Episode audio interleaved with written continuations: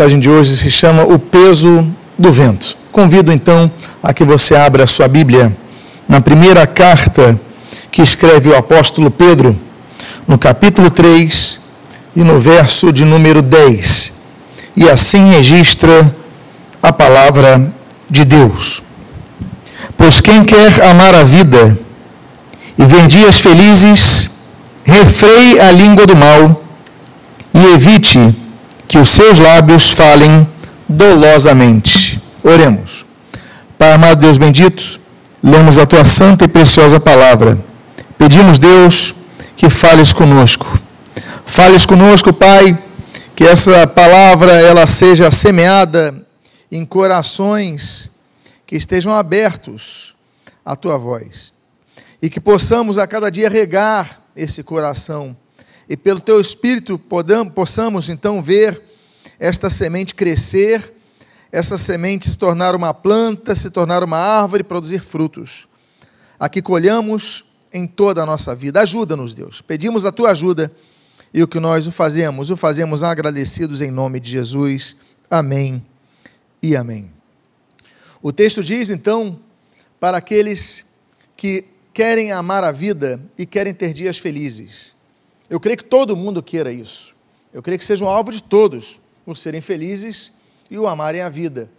Mas a Bíblia, ela traz nesse texto daquele apóstolo que já está idoso, daquele apóstolo que já está há pouco tempo, há poucos anos do seu martírio, ele com a sua sabedoria, com a sua experiência, ele escreve ao longo de todos os seus anos. E logo um apóstolo que era tão impetuoso nas suas palavras, era tão rápido nos seus procedimentos, nas suas palavras, ele mesmo vai escrever: olha, refreie a sua língua do mal e evite que seus lábios falem dolosamente. Eu quero falar hoje sobre a língua, mas não o órgão, o órgão língua. A língua é um órgão que fica em nossa boca, todos nós sabemos, e, essa, e esse órgão ele tem o seu é, visa trazer a nós o paladar também a formação ah, dos fonemas da fala, e também ele tem, então, ah, ah as suas glândulas ah, que, que, trazem ah, o suor interno nosso. Né? Tanto é que nos animais, você vê muitas vezes os animais que têm muitos pelos, com a língua para fora, eles estão soltando, eles não conseguem soltar tanto suor ali, então eles soltam pela própria boca.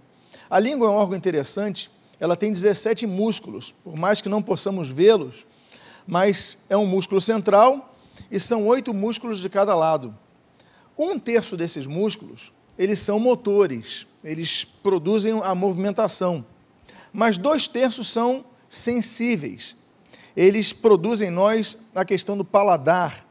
Eles produzem em nós, por exemplo, nós temos quatro gostos básicos, né, quatro sabores básicos: o doce, o amargo, o azedo e o ácido. A junção desses quatro sabores geram no adulto mais de 10 mil sabores.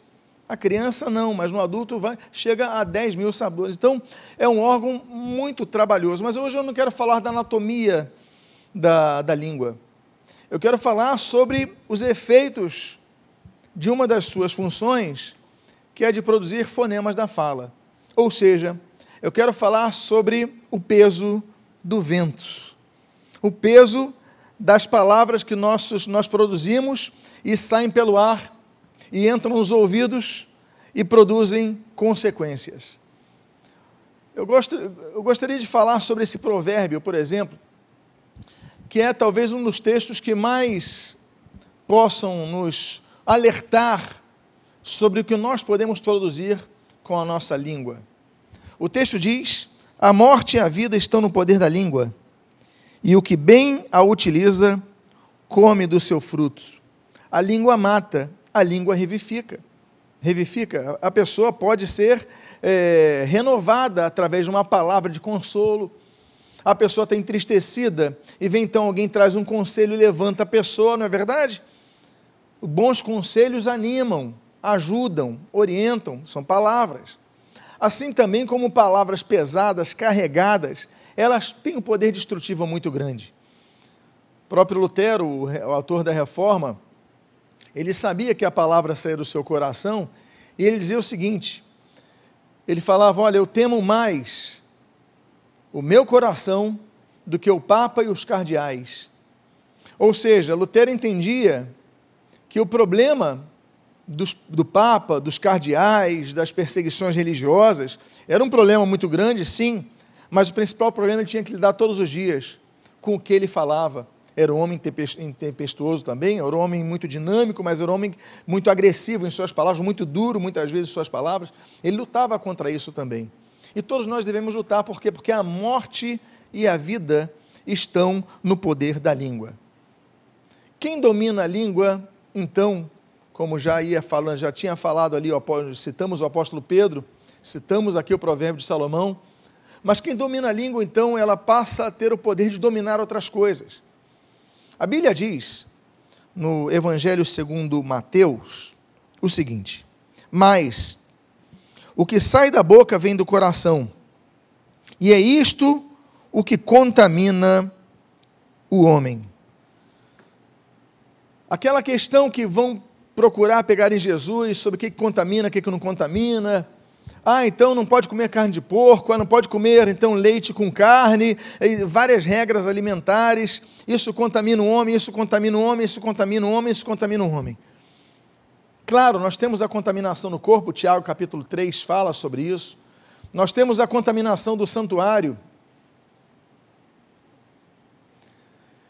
Nós temos a contaminação do santuário, Ezequiel capítulo número 23 nós temos ah, as contaminações ah, da nossa, do nosso coração, Jeremias capítulo 12. Nós temos a contaminação ah, da, nossa, da nossa mente, Tiago capítulo 1. Tem várias coisas que naturalmente nos contaminam. A própria sociedade, a Bíblia diz, que estava contaminada, Gênesis capítulo 6. Existem vários contágios, mas o principal deles, o pior deles, o mais grave de todos eles, é o contágio que vem do nosso coração. Por isso que o Senhor Jesus fala: olha, o que vem, sai da boca, ele é, vem do coração, e isso é o que contamina o homem. Nós temos que guardar o nosso coração, porque isso, o que nós vamos falar, a boca fala do que está cheio o coração. Se o nosso coração está amargo, nós vamos falar coisas amargas. Se nosso coração está triste, nós vamos falar coisas tristes. Assim como nosso coração, quando está alegre, nós podemos, inclusive, não contaminar, mas contagiar positivamente pessoas. Então, nós devemos ter noção disso. Até um bom alimento, por exemplo, ele pode nos intoxicar se tiver fora do prazo, não é verdade? Muitas vezes nós temos coisas no nosso coração que passam do prazo. Eu não digo a, a, o veneno, a comida é, naturalmente intoxicada que não podemos comer, que contamina. Não, eu falo das coisas boas, mas que muitas vezes elas não vão sendo tratadas e elas vão piorando, vão apodrecendo. Nós vamos começando, depois de falarmos coisas boas, falando coisas ruins. Então nós devemos cuidar com estas questões. Agora, nós devemos cuidar do que nós falamos, de nossa boca, mas o texto de Tiago nos levanta uma grande questão: a perfeição. Será que nós podemos ser perfeitos? Alguns talvez digam não, mas não é o que a Bíblia diz. O texto diz, nesse livro de Tiago, cap, carta de Tiago, capítulo 3, versículo 2, o seguinte: Porque todos tropeçamos em muitas coisas. Se alguém não tropeça no falar, é perfeito, varão, perfeito varão, capaz de refrear também todo o corpo. A perfeição é algo que se pode atingir. Deuteronômio 18 diz que quando entrares na terra que o Senhor te dá, serás perfeito diante do teu Deus. Paulo vai escrever, nós que somos os perfeitos, ali quando escreve aos Filipenses, capítulo 3.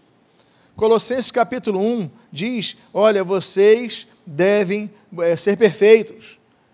Tanto é que Colossenses capítulo 4, o líder daquela igreja, Epáfras, ele ora para que aquela igreja ela seja perfeita, aqueles membros sejam perfeitos.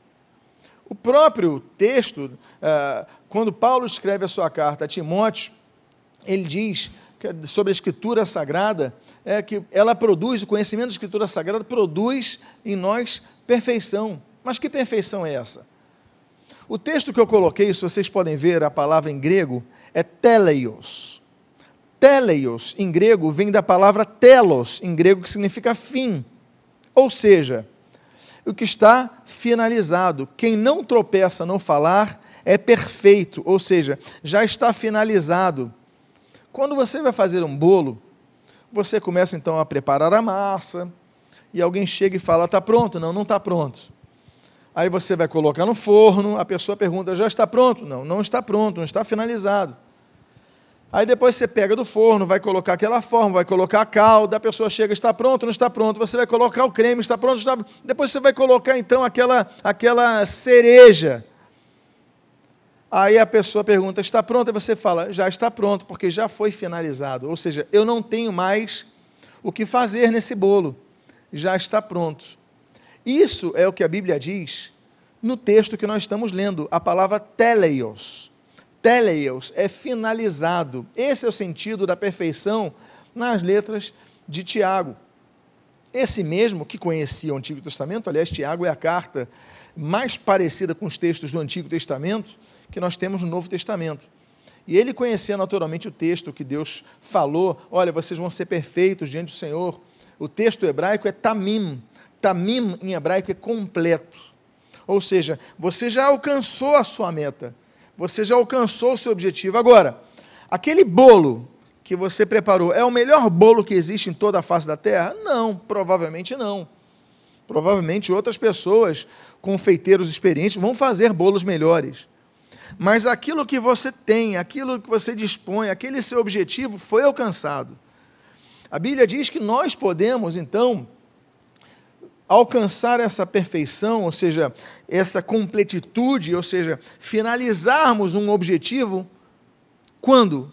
Quando nós conseguimos não tropeçar na língua. Porque apesar dos poucos centímetros que a língua tem, pessoas tropeçam nela como se tivessem tivesse dois metros. Por quê? Porque as palavras elas alongam o nosso estado de espírito as palavras, elas alongam a nossa alma ferida. As palavras, elas esticam o nosso sentimento. E aí, pessoas tropeçam, mas nós mesmos tropeçamos. Quantos de nós já não nos arrependemos daquilo que nós falamos para outras pessoas? Quantos de nós? E se nós não tropeçarmos no que nós falamos, nos tornamos perfeitos. É bom lembrar o que o texto de Provérbios, capítulo 13, versículo 3 diz. O que guarda, e aí nós temos outra palavra muito interessante. O que guarda, Natsar, a boca conserva a sua alma, mas o que muito abre os lábios, a si mesmo arruína. Blaise Pascal, um grande matemático francês, ele dizia o seguinte: um dos maiores problemas do ser humano consiste no fato dele não dominar as suas palavras. Pelo fato de ele não dominar as suas palavras, o ser humano tem tido prejuízos. E é verdade. O texto diz aí: o que guarda a sua boca conserva a sua alma, mas o que muito abre os lábios a si mesmo é ruína. Muitas vezes a gente fala demais. Muitas vezes você já falou tudo o que devia falar, está tudo resolvido.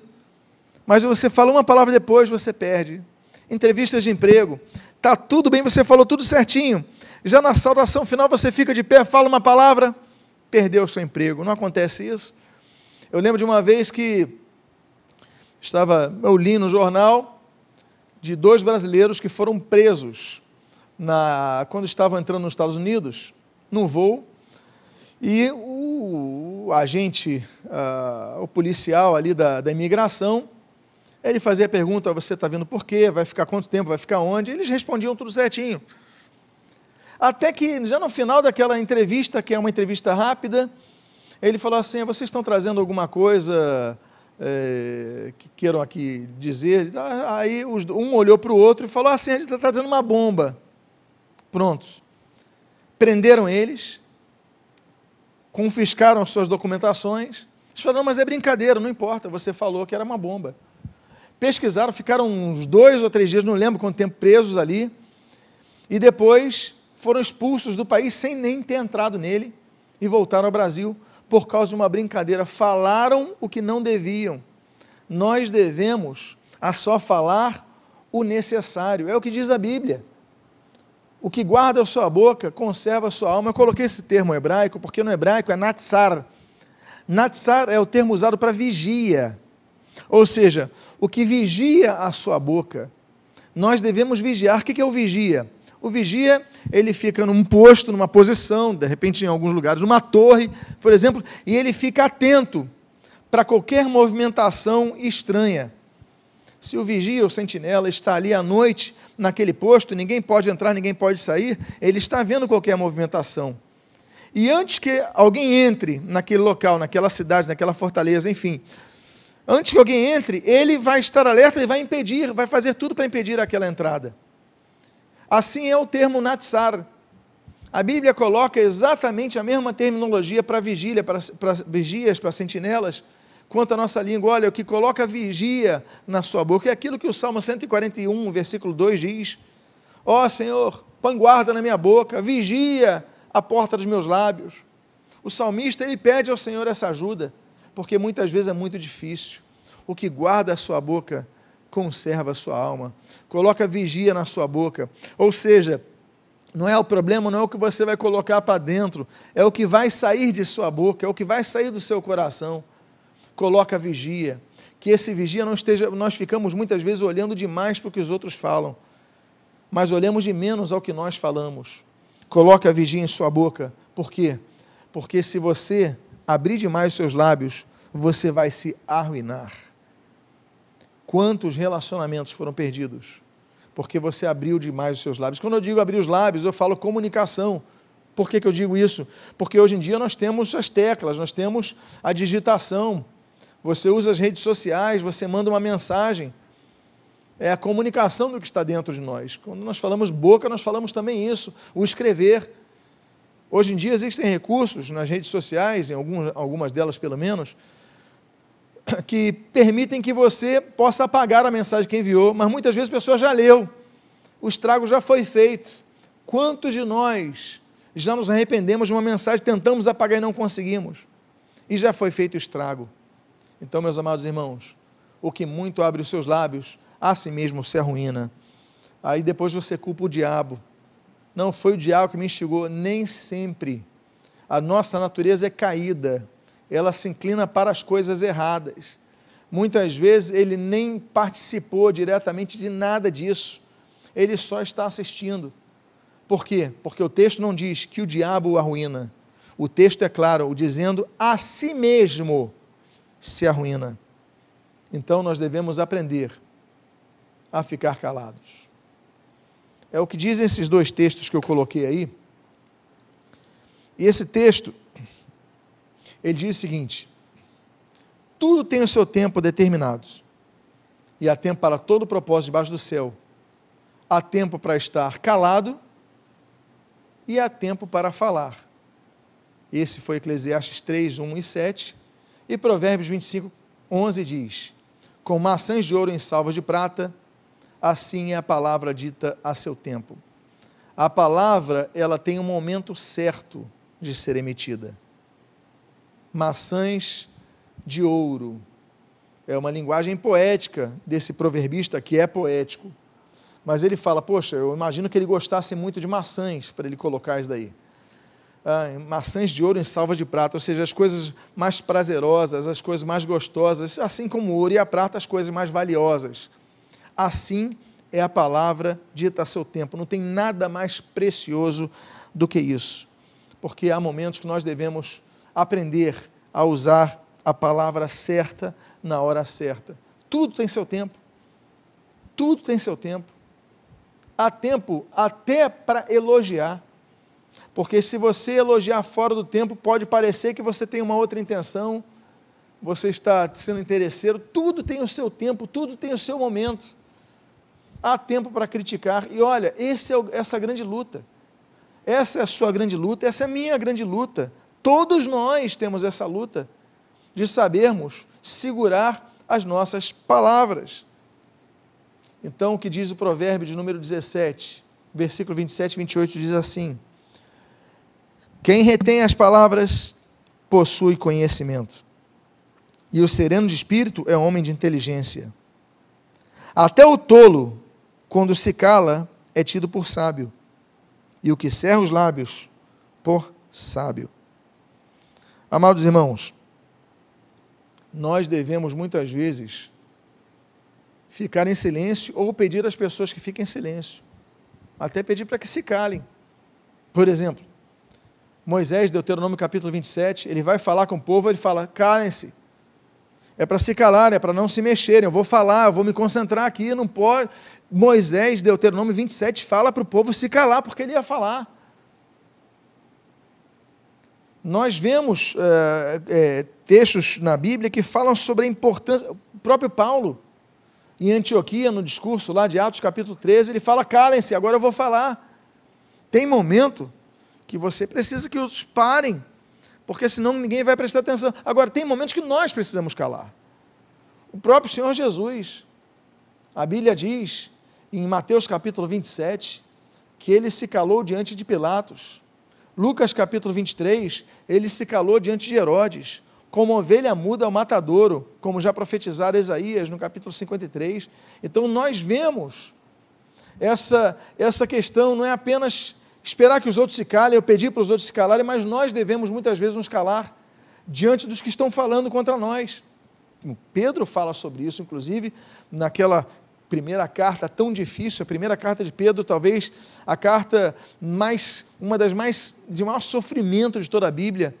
Mas ele fala: olha, nós vamos sofrer aqui, mas depois é, é entraremos na glória. É uma carta muito bonita sobre aprendermos a lidar com essas questões. Mas o texto diz, esse texto de Provérbios diz: olha, o que retém as palavras possui o conhecimento. Parece um paradoxo, porque quem conhece pode falar mais, porque ele pode ensinar mais, tem mais coisas para dizer. Parece um paradoxo.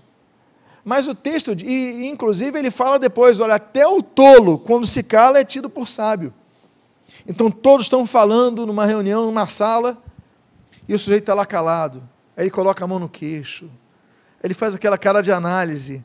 Aí o sujeito olha para ele e fala: ele está analisando tudo, é um cara inteligente. E às vezes o cara é o que menos sabe de todo mundo. Só que ele está agindo com inteligência. Ele está agindo a arma, o recurso que ele tem. Ele fala: não posso falar nada, vou, vou. É o que diz a Bíblia. Até o tolo, quando se cala, se passa por sábio. Por quê? Porque o sábio não sai falando tudo.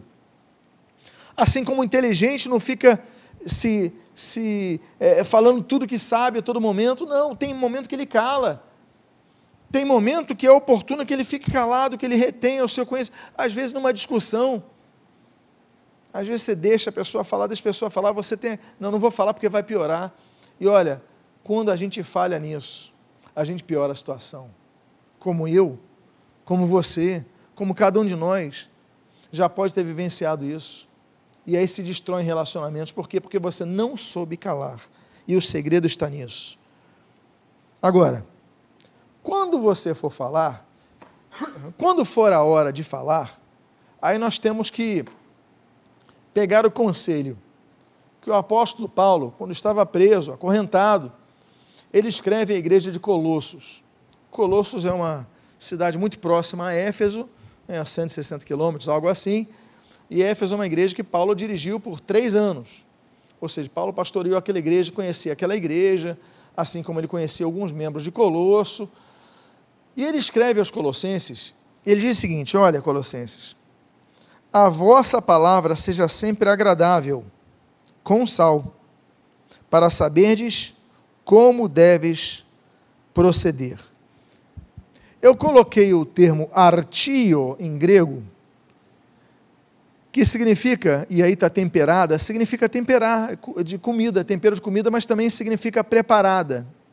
A palavra tem que ser preparada. Nós temos que pesar as palavras. Ele falou: olha, seja sempre agradável, temperada com sal. O sal é muito bem-vindo. O sal é fundamental numa comida. Nós comemos não apenas porque isso nos faz bem, mas também porque nos dá prazer. Tanto é que você, quando vai comer, você escolhe o que você vai comer. Você, ó, quero isso, quero aquilo, hoje eu vou fazer isso, hoje eu vou comer aquilo. Nós escolhemos. Por quê? Pelo prazer, pelo paladar. Nós falamos há pouco na introdução dessa mensagem sobre isso. Mas a comida para ser agradável, aquela comida, por exemplo, a comida quente, para ser agradável, geralmente tem que colocar um sal. Se não colocarmos sal, aquela comida fica sem gosto, fica insossa. Se colocarmos muito sal, o que acontece com aquela comida? Ela estraga.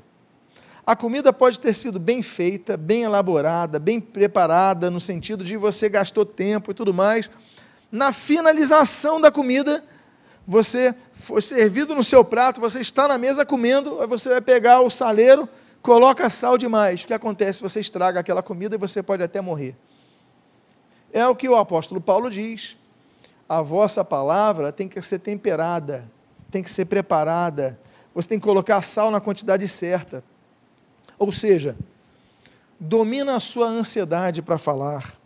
Não fale tudo o que você quer naquele momento. Fale apenas o necessário naquele momento. Coloque sal. Ou seja, tem que falar muitas vezes, às vezes você vai ter que falar, tem hora, hora para falar, né, como nós lemos ali, Eclesiastes capítulo 3, há momento de falar, há momento de calar. No momento de falar, nós devemos falar sim, mas devemos falar na quantidade certa, no momento certo, pesando nossas palavras. As palavras têm que ser agradáveis, têm que ser temperadas, têm que ser preparadas. E aí nós devemos usar da sabedoria para as nossas palavras. A Bíblia diz em Provérbios capítulo 16, versículo 24 o seguinte: Palavras agradáveis são como favo de mel, doces para a alma e medicina para o corpo. Eu coloquei um outro termo aí, e é o termo em hebraico, noam. Noam significa bondosa, com bondade. Palavras agradáveis ou palavras bondosas são como favo de mel, doces para a alma e medicina para o corpo. Mel, naquela época, era o produto mais doce que eles conheciam no Oriente Médio, porque no Oriente Médio não havia cana-de-açúcar. Então não havia também açúcar, muito menos o açúcar refinado que nossa geração tão bem conhece. Hoje você vai no Oriente Médio, você come açúcar, você tem açúcar de cana, tem tudo. Claro, a globalização levou os alimentos a todo mundo. Mas naquela época a coisa mais doce era o mel. Era o máximo de doçura que eles tinham. Então ele diz assim: as palavras agradáveis são como mel, nós podíamos dizer aqui, são como açúcar. Elas são doce para a alma e medicina para o corpo. Nós devemos ter sabedoria para falar. Tiago, por exemplo, ele vai falar no capítulo 1, olha, se alguém quiser sabedoria, peça a Deus, que a dá liberalmente, e a, a, a ninguém lhes impropera, e ser-lhes-á concedida. É o que diz o texto de Tiago, capítulo 1. Tiago, como bom judeu, ele sabia que esse texto era calcado em Provérbios capítulo 2, que diz que Deus é que concede sabedoria. A inteligência, ela tem vários fatores para que você, você a detenha. Tem o fator genético, tem um exercício, você lê desde cedo, você exercita o seu cérebro, você analisa, você pesquisa, você estuda. Então você vai desenvolvendo essa capacitação, a percepção dos fatos. Claro, o conhecimento também. O conhecimento exige fatores, a experiência pessoal, a aquisição de cultura, a leitura, tudo isso. Mas a sabedoria, a sabedoria não está muitas vezes nos mais cultos. Há pessoas que são cultas, mas não são sábias. Há pessoas que são inteligentes, mas não são sábias. Inteligência e sabedoria são coisas distintas. O ideal é que caminhem juntos, mas nem sempre acontece. O princípio da sabedoria, por exemplo, é o temor ao Senhor. Nem todos temem ao Senhor. Então, eles não estão nem no princípio da sabedoria. Agora, a Bíblia diz que as palavras agradáveis, bondosas, é, calculadas, como nós lemos ali, temperadas, analisadas, pesadas, ou seja, você vai vigiar as palavras que vão sair da sua boca. Elas, quando são palavras doces, são palavras de edificação, palavras de consolação, elas se traduzem como medicina para o corpo. E aí você vê quantos conselhos bons que você já recebeu que foram medicinas para o seu corpo como foram, como foram como mel, doces para a sua alma. Então nós devemos aprender a usar essas palavras com sabedoria, pedindo a Deus, Deus, dá-me sabedoria no falar, para que eu edifique vidas, para que eu construa mais do que eu destrua. Lembram-se, lembram-se do texto que nós lemos de Provérbios. A morte e a vida estão no poder da língua. Nós devemos então pedir ao Senhor, me ajuda, para que o que eu falar traga mais vida do que morte, aliás, que não traga morte nunca. E aí nós devemos então começar a estabelecer um novo padrão. O novo padrão que diz ali na última carta que o apóstolo Paulo escreve, a carta que o apóstolo Paulo vai dizer: olha, combati o bom combate, completei a carreira, guardei a fé. Ele vai escrever pela última vez. E nessa última escrita, antes do seu martírio, na Via Hóstia, ali em Roma, ele escreve aquele a quem ele chama de meu verdadeiro filho na fé, que é Timóteo. E ele diz o seguinte: Olha, Timóteo, eu estou indo morrer, eu vou morrer, completei a carreira. Chegou o final. Agora, mantém, diz o texto aí, mantenha o padrão das sãs palavras que de mim ouvistes com fé e com o amor que está em Cristo Jesus. Mantenha essas palavras, aquelas que eu te ensinei com fé. Me imite nisso. Paulo, ele falou, 1 Coríntios capítulo 11, olha, sede meus imitadores, como eu sou de Cristo. Paulo diz em Efésios capítulo 5, versículo 1, olha, sede imitadores de Deus. O autor da carta aos Hebreus diz no capítulo 6, versículo 12, olha, imitai aqueles que pela fé e longanimidade herdam as promessas. Nós devemos imitar pessoas, imitá-las no que, que, que produzem, naquilo que produzem de fundamentalmente edificante na vida, edificante na fé. Paulo está falando: olha, mantenha o padrão. Mantenha o padrão das sãs palavras de mim ouviste com fé e com amor que está em Cristo Jesus. Tudo que você aprendeu de mim, olha, retenha só o que eu falei com fé. Só o que eu falei no amor de Cristo. Porque eu falei muitas coisas. Eu falei muitas coisas, eu falo muitas coisas. Paulo muitas vezes explodia também. Mas ele falou: não, mas olha, guarda, Timóteo, eu estou indo partir, mas guarda aquilo que eu ensinei com fé, com amor de Cristo. Aquilo que eu ensinei são as sãs palavras, as palavras sãs, as palavras saudáveis que eu ensinei. Guarda isso no seu coração. Nós devemos então olhar para as pessoas que nos cercam e começar a ver tudo que nós, observar tudo que nós ouvimos, ver tudo que fizeram, observar tudo que nós ouvimos, mas vamos, como diz o, a, a própria palavra de Deus, reter o que é bom. Vamos ouvir muito mais, retém o que é bom, retém as bom. Eu digo para meus filhos, por exemplo, eu digo para meus, as ovelhas da igreja, meus amigos, olha, olhem para mim, mas retenham apenas aquilo que é bom. Tudo aquilo que é, não é proveitoso, não precisam reter, mas aquilo que tem a ver com a fé, a fé tem que ser guardada. A fé tem que ser guardada com todas as forças. Guardem isso na sua vida. É o que Paulo falou para Timóteo. Mantenha o padrão das sãs palavras. Timóteo, tudo que você entendeu de mim, passa para o próximo. Timóteo foi um homem que depois assumiu a igreja de Éfeso. Timóteo, inclusive, vai ser martirizado numa procissão que vai acontecer em Éfeso, segundo a tradição diz. Então ele vai se antepor essa, essa, essa multidão e aqueles, aqueles cantores começam a cercar, lincham Timóteo, ele morre. Assim como Paulo morre pela sua fé, Timóteo morre pela sua fé, mas Timóteo manteve o padrão das sãs palavras. Então, que você mantenha esse padrão, sendo aquilo como Timóteo falou: sede meus imitadores, como eu sou de Cristo. Um outro exemplo sobre a palavra que tem que ser pesada, tem que ser analisada, tem que ser bem trabalhada, tem que ser temperada, é o que o Senhor Jesus fala. Os capítulos 5, 6 e 7 de Mateus, eles tratam, aliás, Mateus é o único que trata do sermão do monte. Esses três capítulos, eles falam daquele talvez os mais famosos sermões. Mateus tem dois discursos inéditos. Tem o sermão do monte, ali próximo a Cafarnaum, Corazim, ali no Mar da Galileia, e tem o sermão do Monte das Oliveiras, é, que é um sermão escatológico, sermão firme ali, Mateus capítulo 24. Nesse capítulo 5, 6 e 7, nesse capítulo 5 ele diz o seguinte, olha, nesse sermão do monte, ele diz assim, olha, seja porém a tua palavra sim, sim, não, não. O que disto passar vem do maligno. O Senhor Jesus nos ensinou a termos o caráter. E uma pessoa de caráter cumpre a palavra. Nós aprendemos com o caráter de Cristo, Mateus capítulo 11, Cristo, por exemplo, era manso. Filipenses capítulo 2, Cristo, o caráter de Cristo mostra que nós devemos ser pessoas humildes. Uh, João capítulo 14, uh, eh, o caráter de Cristo mostra que nós devemos ser pessoas verdadeiras. Uh, 1 João capítulo 2 diz que nós devemos ser pessoas uh, fiéis. Uh, nós, nós aprendemos uh, sobre o caráter de Cristo em tudo que nós lemos de Cristo. Ele é manso, é humilde de coração, tudo isso. Mas uma das coisas que nós devemos aprender é sobre as nossas palavras.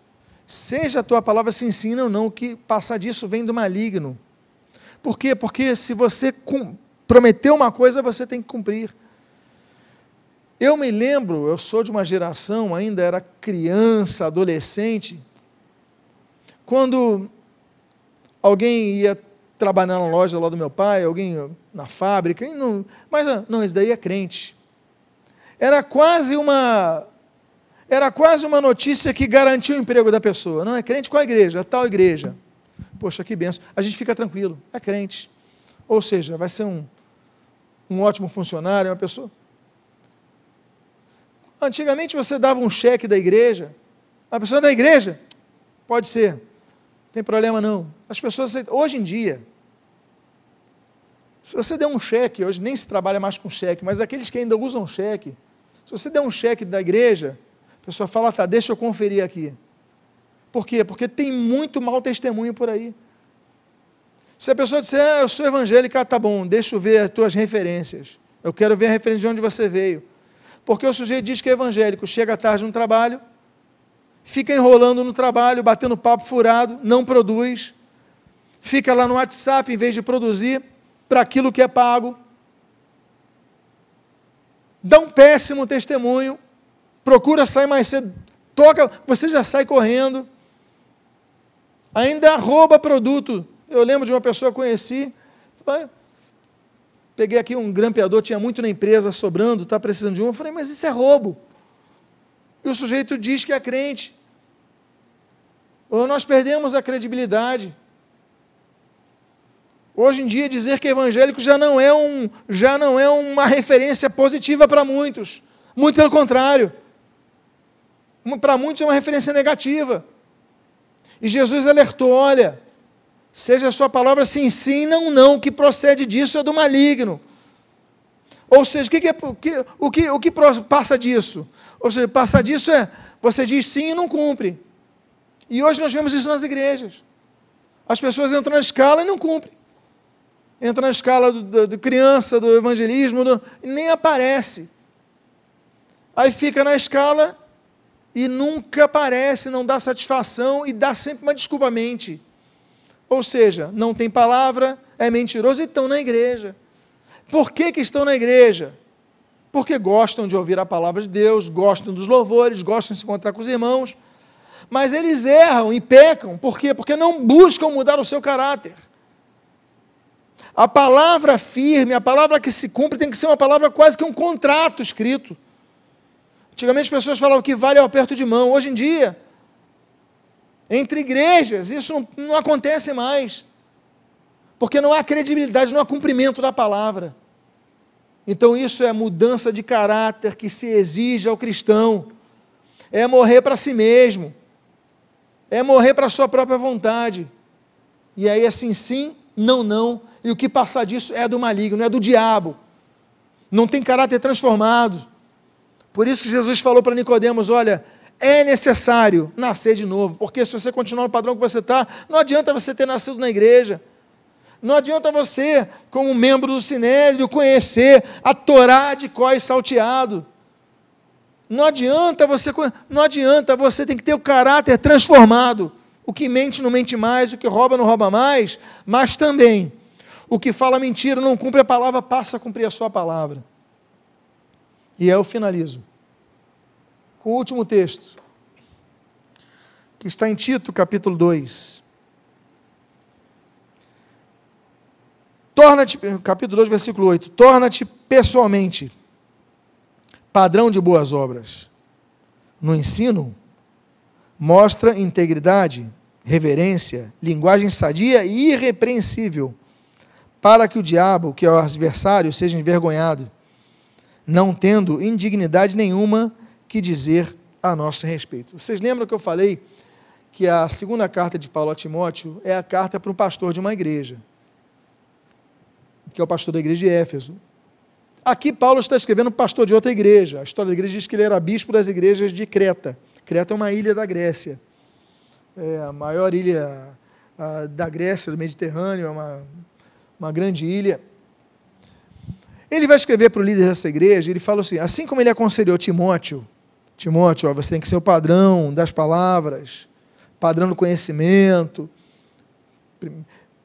Ele, quando ele escreve, inclusive, 1 Timóteo capítulo 4, versículo 12. E aqui em Tito 2, ele vai falar a mesma coisa. Tito, você que é o bispo das igrejas de Creta, você que vai organizar as igrejas aí, olha, você tem que ser, você vai ser o líder, você tem que ser padrão de boas obras. Agora, no ensino, aí ele começa a dizer, você tem que ter integridade, reverência, hoje em dia, o que não se encontra muito, linguagem sadia e diz irrepreensível. Eu botei o termo grego, logon igia, né, igia vem de higiene, saúde, e acatagnoston. Acatagnoston significa não ter nada que te condene. A é partícula negativa, né? E ali é a condenação. Ou seja, a palavra logon egie eguie, iguie, higiene. Ou seja, nossa palavra tem que ser transmitir saúde às pessoas, mas elas não podem nos condenar. Esse tem que ser o padrão. Nós devemos então procurar um novo padrão na nossa vida. Ele diz isso para um líder, mas essa palavra se aplica a todas, a todos os cristãos, a todos os discípulos de Cristo. Nós devemos pesar as nossas palavras nós devemos buscar ser em todo momento pessoas que colocam vigia em nossa, em nossa boca. Devemos vigiar o que sai de nossa boca, controlar nossos impulsos, controlar para sermos pessoas perfeitas. Se nós dominarmos a nossa língua, não tropeçando nela, olha, já caminhamos para o que Deus espera de nós. Eu espero que essa palavra tenha abençoado a sua vida. E se você é uma dessas pessoas que tem tido dificuldade, eu quero orar por sua vida. Eu quero orar por você nesse momento. Eu quero convidar a você a ficar de pé. Eu quero orar por todos que estão ouvindo essa palavra, para que nós possamos procurar o aperfeiçoamento a partir do controle de nossa própria língua. Feche seus olhos, oremos. Pai amado Deus bendito, nós te agradecemos por tua palavra. Tua palavra que encontra eco em nossos corações. O que nós pedimos, Deus, é que nos ajudes. Como diz o Salmo 141, no versículo 2, coloca vigia em nossa boca, coloca guarda na porta de nossa boca, nossa língua, Senhor. Sejamos, temos sentinelas na língua, Senhor. Como nós lemos aqui, nos ajude, Senhor, a controlar o que nós falamos. Nos ajude, Senhor, a no momento que nós queremos falar, nós possamos entender se é o momento de falar e se for para falarmos, o que devemos falar.